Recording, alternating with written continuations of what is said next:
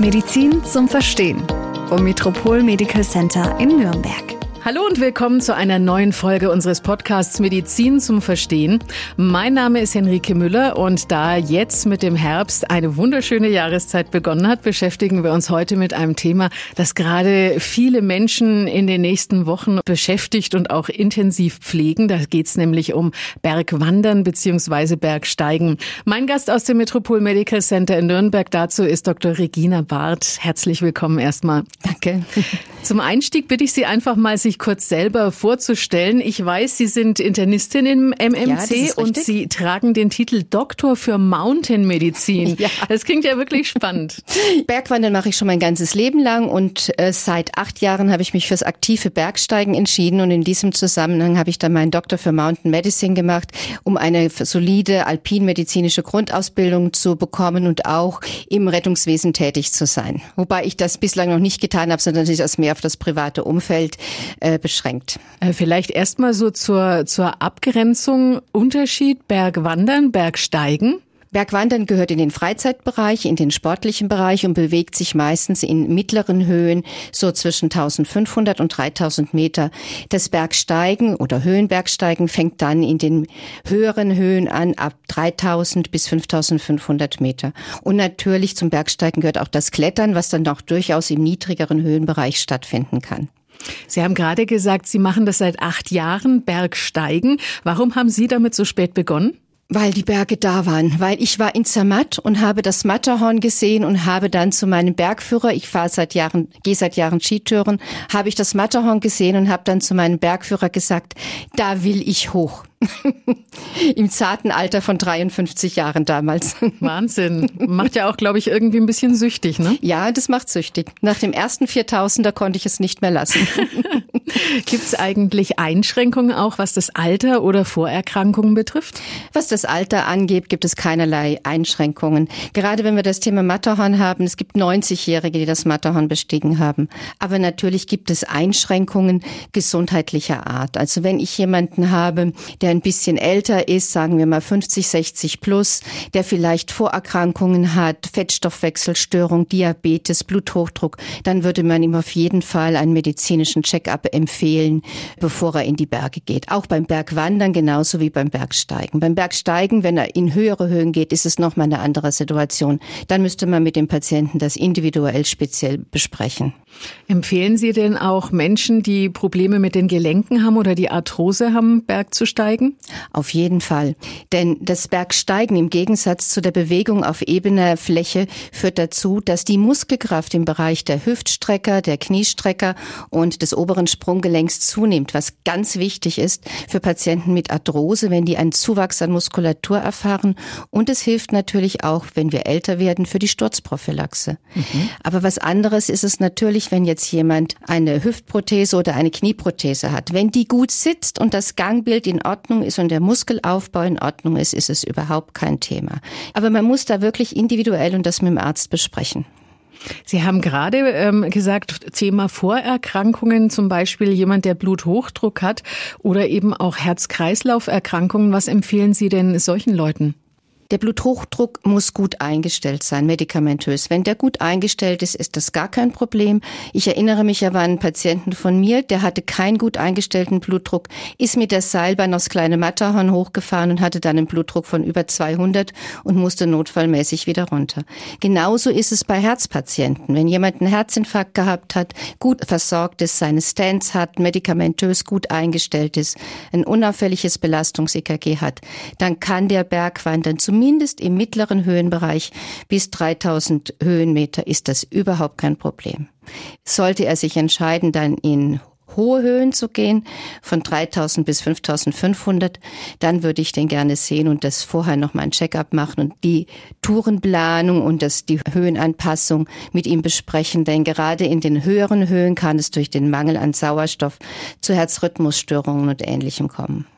Thema Patienten mit Herzinfarkt oder überstandener Krebserkrankung. Kann man da in die Berge oder ist es ein zu großes Risiko? Ganz im Gegenteil. Wie gesagt, wenn der Herzpatient gut eingestellt ist, dann ist das alles super. Und Was die Krebserkrankungen angeht, da gibt es eine Studie mit Brustkrebspatientinnen. Da wurde dann nachgewiesen, dass die Frauen, die dann aktiv Sport getrieben haben, dass die weniger Rezidive vom Brustkrebs hatten als andere. Gibt es zum Beispiel, ich rede, rede wieder von Zermatt, weil ich da oft bin, die haben vor Jahren mal so eine Sache gemacht, das haben sie Frauen nach Brustkrebs und die das überstanden hatten, mit einem Bergführer auf das Breitorn hochgebracht zum Beispiel. Das ist ein sehr einfacher Viertausender. Geht man so zweieinhalb bis drei Stunden. Und die Frauen profitieren von sowas. Also das ist, was die Krebserkrankung geht, wenn die in Remission ist. Also nicht, wenn jemand Metastasen hat oder laufende Chemotherapie. Aber nach überstandener Krebserkrankung ist das super. Und es führt zu einer optimistischen Lebenseinstellung. Das Bergwandern, kommen wir zurück in die mittleren Höhen zum Bergwandern, was ja ein Volkssport ist, was viele Menschen machen. Es hat auch noch den positiven Zeiteffekt, dass diese Leute optimistischer drauf sind, eine bessere Lebenseinstellung bekommen, wieder gerade die Krebspatienten ein besseres Verhältnis zu ihrem eigenen Körper, dass sie wieder Zutrauen in ihre eigentliche körperliche Leistungsfähigkeit fassen. Gerade diese depressiven Verstimmungen, die nach so einer Krebstherapie kommen, kann ich mit Bergwandern super therapieren. Ist ja auch gleich ein Thema, wo ich einhaken möchte. Ähm, depressive Verstimmungen oder überhaupt Menschen mit seelischen Problemen. Ist das dann auch ein Thema? Ja, das ist ein ganz, ganz wichtiges Thema, weil das Bergwandern, ich rede jetzt nicht von Bergsteigen und mhm. extremen Belastungen, das kann zur Erschöpfung führen und das kann den Körper auch überfordern. Aber Bergwandern führt zu einem wieder erhöhten Zutrauen in den eigenen Körper. Ich rede jetzt aber von Bergwandern, sagen wir mal, nicht mehr als 500 oder 700 Höhenmeter, nicht mehr als drei bis vier Stunden, mit ausreichenden Pausen. Und wenn man dann oben auf dem Berg ist und dann in die Umgebung schaut, das ist so ein Glücksgefühl. Das ist das Beste, was man jemandem antun kann mit depressiven Verstimmungen. Man muss nur wirklich vorsichtig rangehen und diesen Menschen nicht überfordern.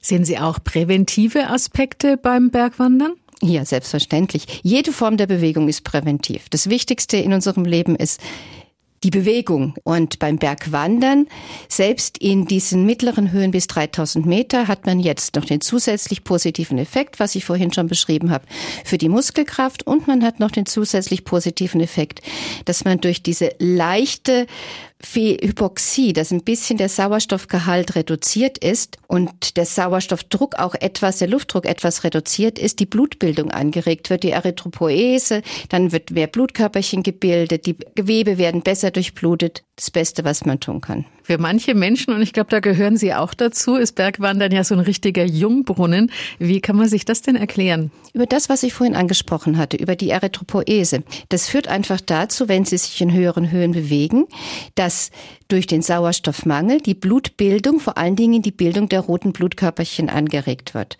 Dadurch enthalten die mehr Sauerstoff. Der Sauerstoff wird es ans Gewebe abgegeben und besser durchblutet.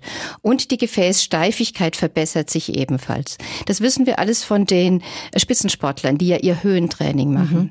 Gerade Volkssport, Bergwandern, wie es so schön heißt, da hört man ja auch immer wieder vor allen Dingen von Damen, die mit absolut ungeeignetem Schuhwerk unterwegs waren. Was ist denn zu empfehlen in Sachen Ausrüstung? Das ist ganz wichtig. Gutes Schuhwerk ist extrem wichtig, denn Blasen an den Füßen sind eine Katastrophe und jede Bagatellverletzung macht aus einer Bergwanderung eine Tortur. Wichtig ist auch die Sohle bei den Bergschuhen. Das sollten auch keine alten, abgelatschten Bergschuhe sein. Die Sohlen sind wichtig, damit man im steinigen Gelände nicht so stark rutscht und hinfällt. Und es sollte nach Möglichkeit der Bergschuh auch über den Knöchel gehen, um den Knöchel zu schützen. Dann ist es natürlich gut, wenn man Stöcke benutzt, gerade bergab, um die Knie und die Gelenke zu entlasten.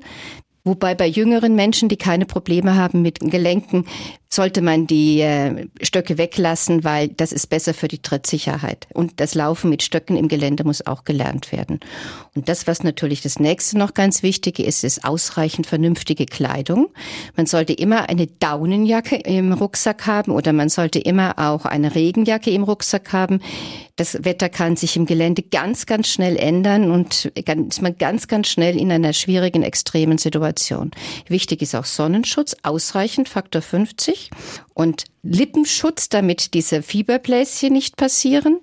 Und das nächste ganz wichtige ist auch äh, die Sonnenbrille, eine gute Sonnenbrille mit UV-Schutz. Das sieht man bei den Leuten, die viel in den Bergen sind oder den Bergführern, die haben alle Katarakt, die kriegen dann alle durch die extreme Sonneneinstrahlung dann irgendwann mal grauen Star.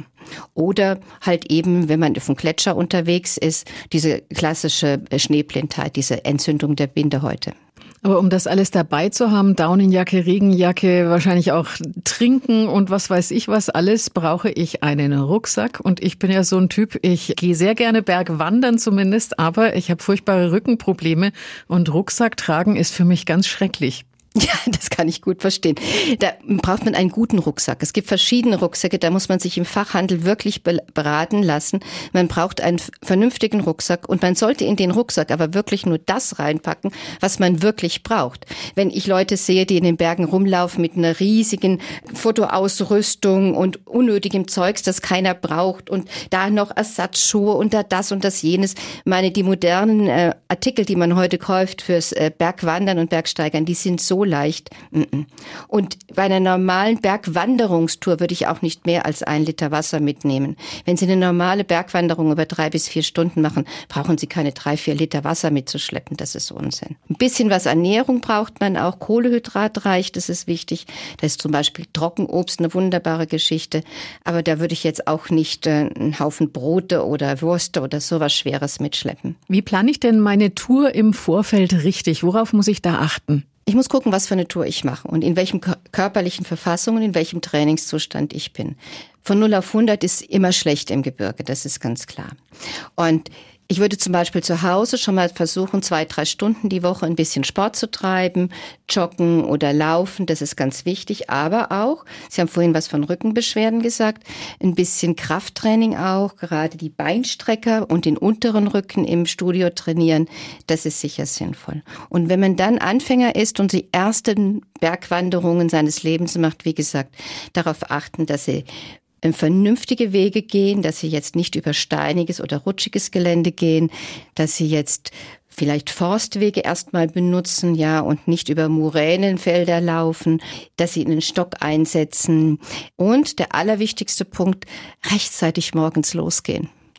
Schlimmste, was am Berg passieren kann und die meisten Unfälle, die ich so sehe und die Rettungen, die ich sehe, sind, weil die Leute einfach zu spät losgegangen sind, sich völlig überschätzt haben.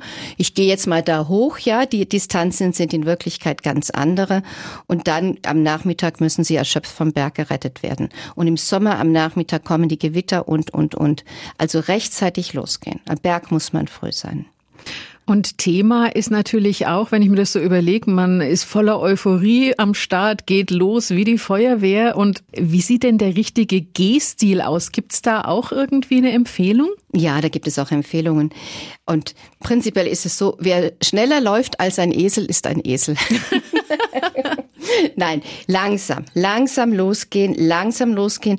Wenn man sich noch unterhalten kann, hat man meistens das richtige Tempo. Ansonsten gibt es die Empfehlung, dass man einatmet und dann doppelt so lange ausatmet. Also einatmen und dann doppelt so lange fürs Ausatmen plant. Dass man nicht zu schnell läuft. Einatmen und dann zwei Schritte fürs Ausatmen.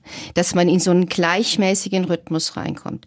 Deswegen hat ja das Bergwandern und vor allem das Bergsteigen, wenn man da mit Steigeisen über den Gletscher geht, das hat ja so was Meditatives, weil man Stunde um Stunde im selben Tempo geht. Das Schlimmste ist schnell gehen, Herzrast, dann stehen bleiben und dann wieder loslaufen. Wenn man das einem wirklich mal passiert, dass man außer Atem ist, dass das Herz schnell schlägt, muss man mindestens 20 bis 30 Minuten Pause machen und dann wieder langsam losgehen. Diese kurzen Pausen, dann kurz stehen bleiben, dann wieder weiterlaufen, das bringt gar nichts. Dann ist man zehn Meter weiter genauso wieder erschöpft wie vorher. Sie haben vorhin schon mal angesprochen, auch verschiedene Höhen natürlich. Es ist ein Unterschied, ob ich mich so auf zweieinhalbtausend Meter oder über viertausend bewege. Was muss ich denn beachten in großen Höhen? Ja, dann geht das Problem mit der Höhenkrankheit los. Obwohl bis 1500 Meter passiert ihnen überhaupt nichts. Aber wenn jemand eine entsprechende Disposition hat, dann kann jemand auch mit 1500 oder 2000 Meter schon höhenkrank werden. Es ist aber die genetische Disposition. Das hat jetzt nichts mit der Fitness zu tun. Aber wirkliche Probleme gehen los so ab 3000 Meter durch den Mangel an Sauerstoff. Und dann kann es erst bei manchen Patienten zu dieser akuten Höhenkrankheit kommen. Und wenn man die Symptome übergeht zum Höhenlungenödem oder noch schlimmer zum Höhenhirnödem. Und das für den 30 Prozent der Fälle zum Tod, wenn man den Patienten nicht wieder nach unten bringen kann. Und diese ganzen medikamentösen Sachen, die da als äh, Vorbeugung empfohlen werden, würde ich Abstand von raten zu nehmen. Das ist ein Thema bei Trekkingtouren in Nepal zum Beispiel, wo die Leute oft im 5000 Meter Bereich unterwegs sind, ja. Aber da sind die auch meistens nur ganz kurz unterwegs. Denn die Höhe ist nicht das eigentliche Thema, sondern die Frage, wie lange ich in der Höhe bleibe und wo ich schlafe. Bei dem Bergsteigen oder wenn man sich in Höhen bewegt, ist immer so das Motto, climb high, sleep deep. Also tief schlafen, hochklettern. Und kann man sich da irgendwie vorbereiten? Ja, es gibt mittlerweile zu Hause professionelle Anbieter, dass man zu Hause zum Beispiel mit so einem hyperbaren Sauerstoffzelt schlafen kann. Da kann man sich trainieren bis zu Höhen von 4000 Metern. Man kann auch mit so einer Maske schlafen oder man kann in diese Sauerstoffkammern gehen. Das kann man machen. Ich finde es jetzt persönlich nicht so gut, weil ich finde, man sollte sich für solche Touren in solche Regionen wie zum Beispiel Everest oder Annapurna sollte man sich die Zeit lassen. Und wir leben ja in der Zeit, da fliegen wir dahin, 20 Tage Nepal äh, mit Everest Base Camp und dann gleich wieder zurück. Wenn man sowas macht, es gehört ja auch die Erfahrung des Berges dazu, das Betrachten des Berges, das in sich gehen. Die Berge sind ja keine Sportgeräte. Letzte Frage, was ist denn eigentlich anstrengender, bergauf oder bergab? Es ist, es ist ganz eine interessante Frage. Bergauf ist natürlich anstrengender. Also eine Steiggeschwindigkeit bergauf, Höhenmeter bei einem untrainierten 300 Höhenmeter, bei einem trainierten ungefähr 500 Höhenmeter.